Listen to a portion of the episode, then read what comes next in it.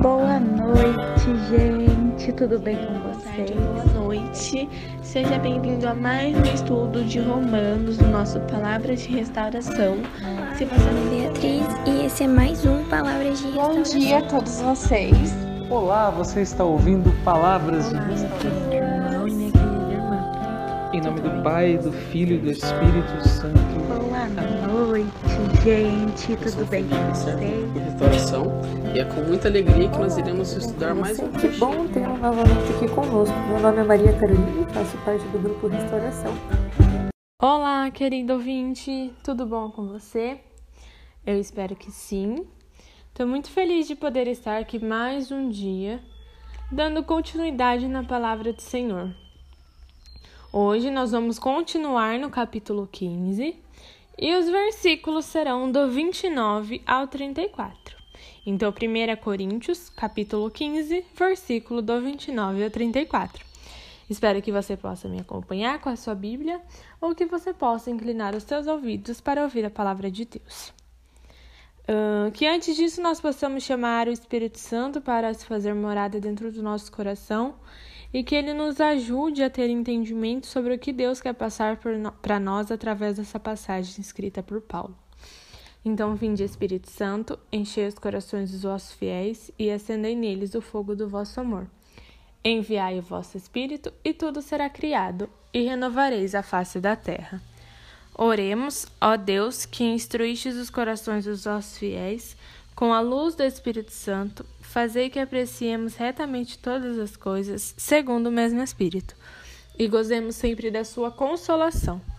Por Cristo Senhor nosso. Amém. Então vamos lá. Se não fosse assim, o que ganhariam os que se batizam pelos mortos? Se os mortos realmente não ressuscitam, por que se batizam por eles? E por que também nós estamos a toda hora em perigo? Dia a dia estou morrendo. Irmãos, tão cedo quanto são vocês a mi...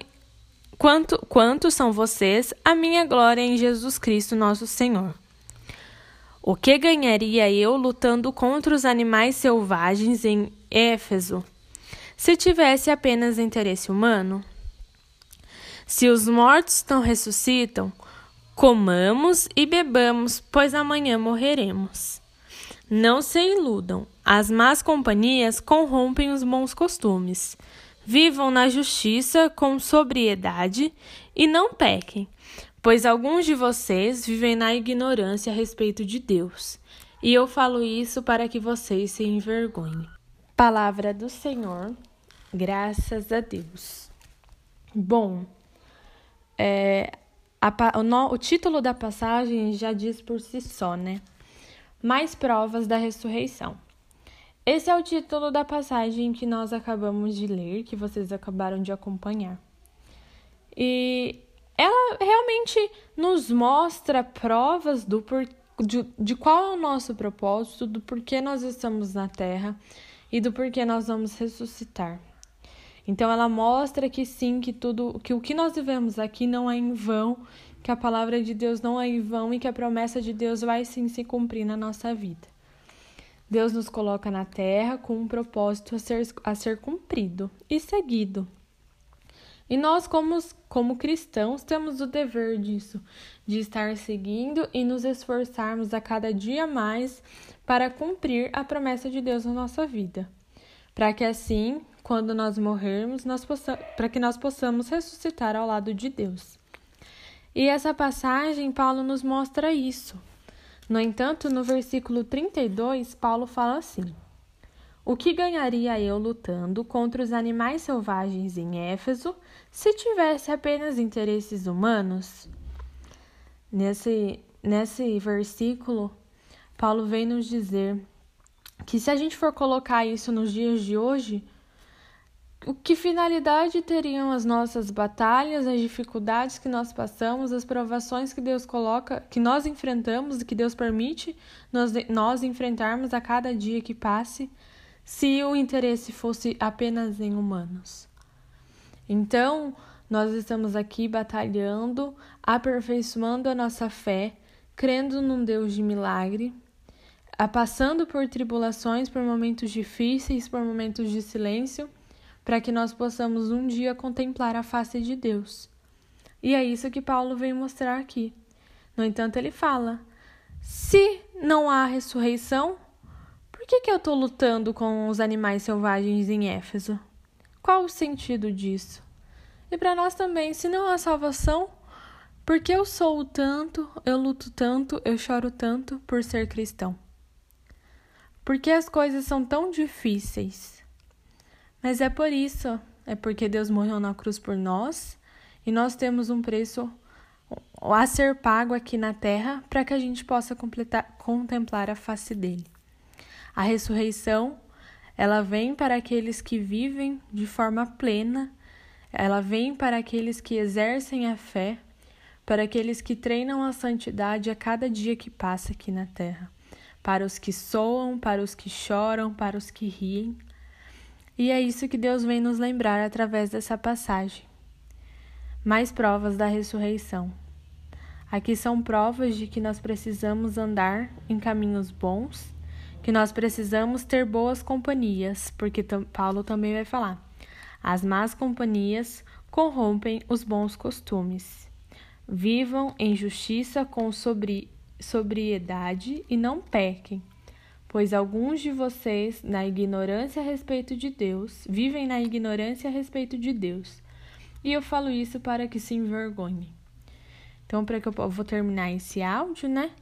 E que a gente possa terminar isso refletindo: quais estão sendo os meus costumes? Será que existem pessoas que estão corrompendo os meus bons costumes? Será que não deveria ser ao contrário? Eu que não deveria estar levando os bons costumes para as outras pessoas, para que elas sejam influenciadas de coisas boas e não eu ser influenciado de coisas ruins? Qual será que está sendo o nosso ponto de vista, a nossa relação com Deus? Será que nós tratamos Deus e as coisas deles na ignorância?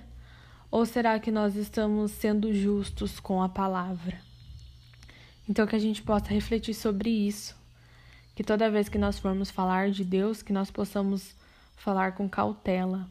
Que nós possamos nos envergonhar e nos arrepender todos os dias dos nossos pecados, para que assim nós possamos ser como um diamante lapidado nas mãos de Deus que nós possamos ser vasos nas mãos do olheiro e que ele possa nos moldar conforme a vontade dele.